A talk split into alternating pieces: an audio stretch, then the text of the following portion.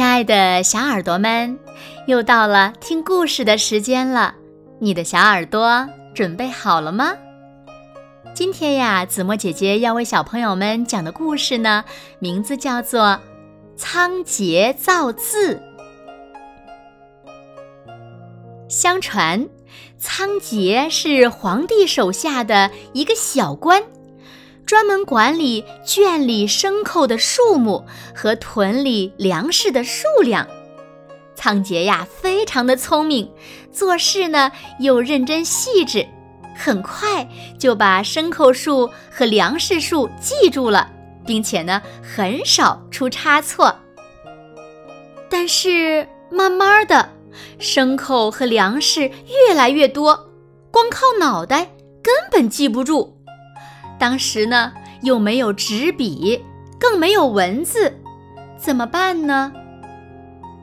仓颉很快就想出了一个办法，用各种不同颜色的绳子表示不同的牲口和粮食，再用绳子打结来表示数量。一开始呢，这个办法很管用，但是呢，碰到数量减少的情况。在长长的绳子上解结就麻烦了。于是呢，仓颉又想到了解决的办法，在绳子上打圈圈，在圈圈里挂上各种各样的贝壳，每增加一样东西就添一个贝壳，减少呢则去掉贝壳。这样一来，仓颉管理起来就方便多了。皇帝见仓颉这么能干，就让他管理祭祀、分配猎物等事情。这么一来，仓颉管理的事情越来越多，光靠添绳子、挂贝壳，根本没法记录清楚。怎么办呢？他绞尽脑汁想啊想，想啊想，却一直没有想出什么好办法。这天，仓颉跟随猎人外出狩猎，走到一个三岔路口的时候，几个猎人突然争执起来。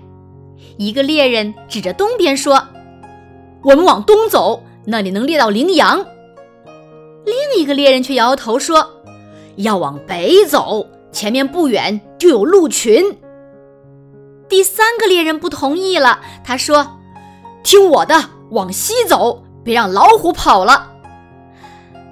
仓颉疑惑极了，便问猎人们怎么知道哪种野兽在哪个方向。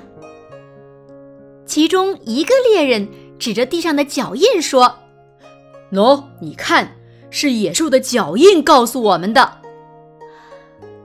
仓颉这才恍然大悟，突然他脑中灵光一闪。冒出了一个主意。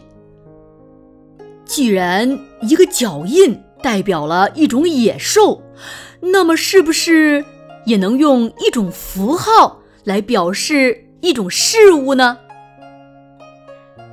回去后，仓颉仔细的观察需要记录的物品，根据它们的形状画成符号，并将这些符号取名为字。最初的文字就这样诞生了。后来呢，又有人在仓颉造字的基础上继续创造或者改良。